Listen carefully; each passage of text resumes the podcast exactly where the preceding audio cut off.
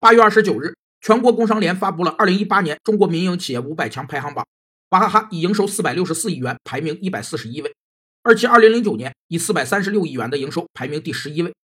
九年排名暴跌一百三十位。原来不差钱、坚决不上市的宗庆后表态称，上市能加快企业发展，在适当时候，娃哈哈会考虑上市。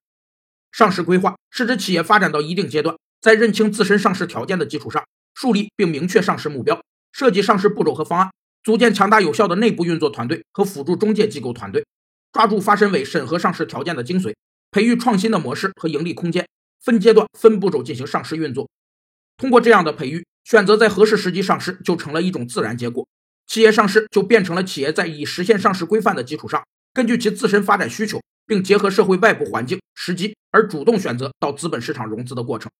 从一九九三年就开始实行全员持股的娃哈哈，如果想上市，就必须回购员工股份。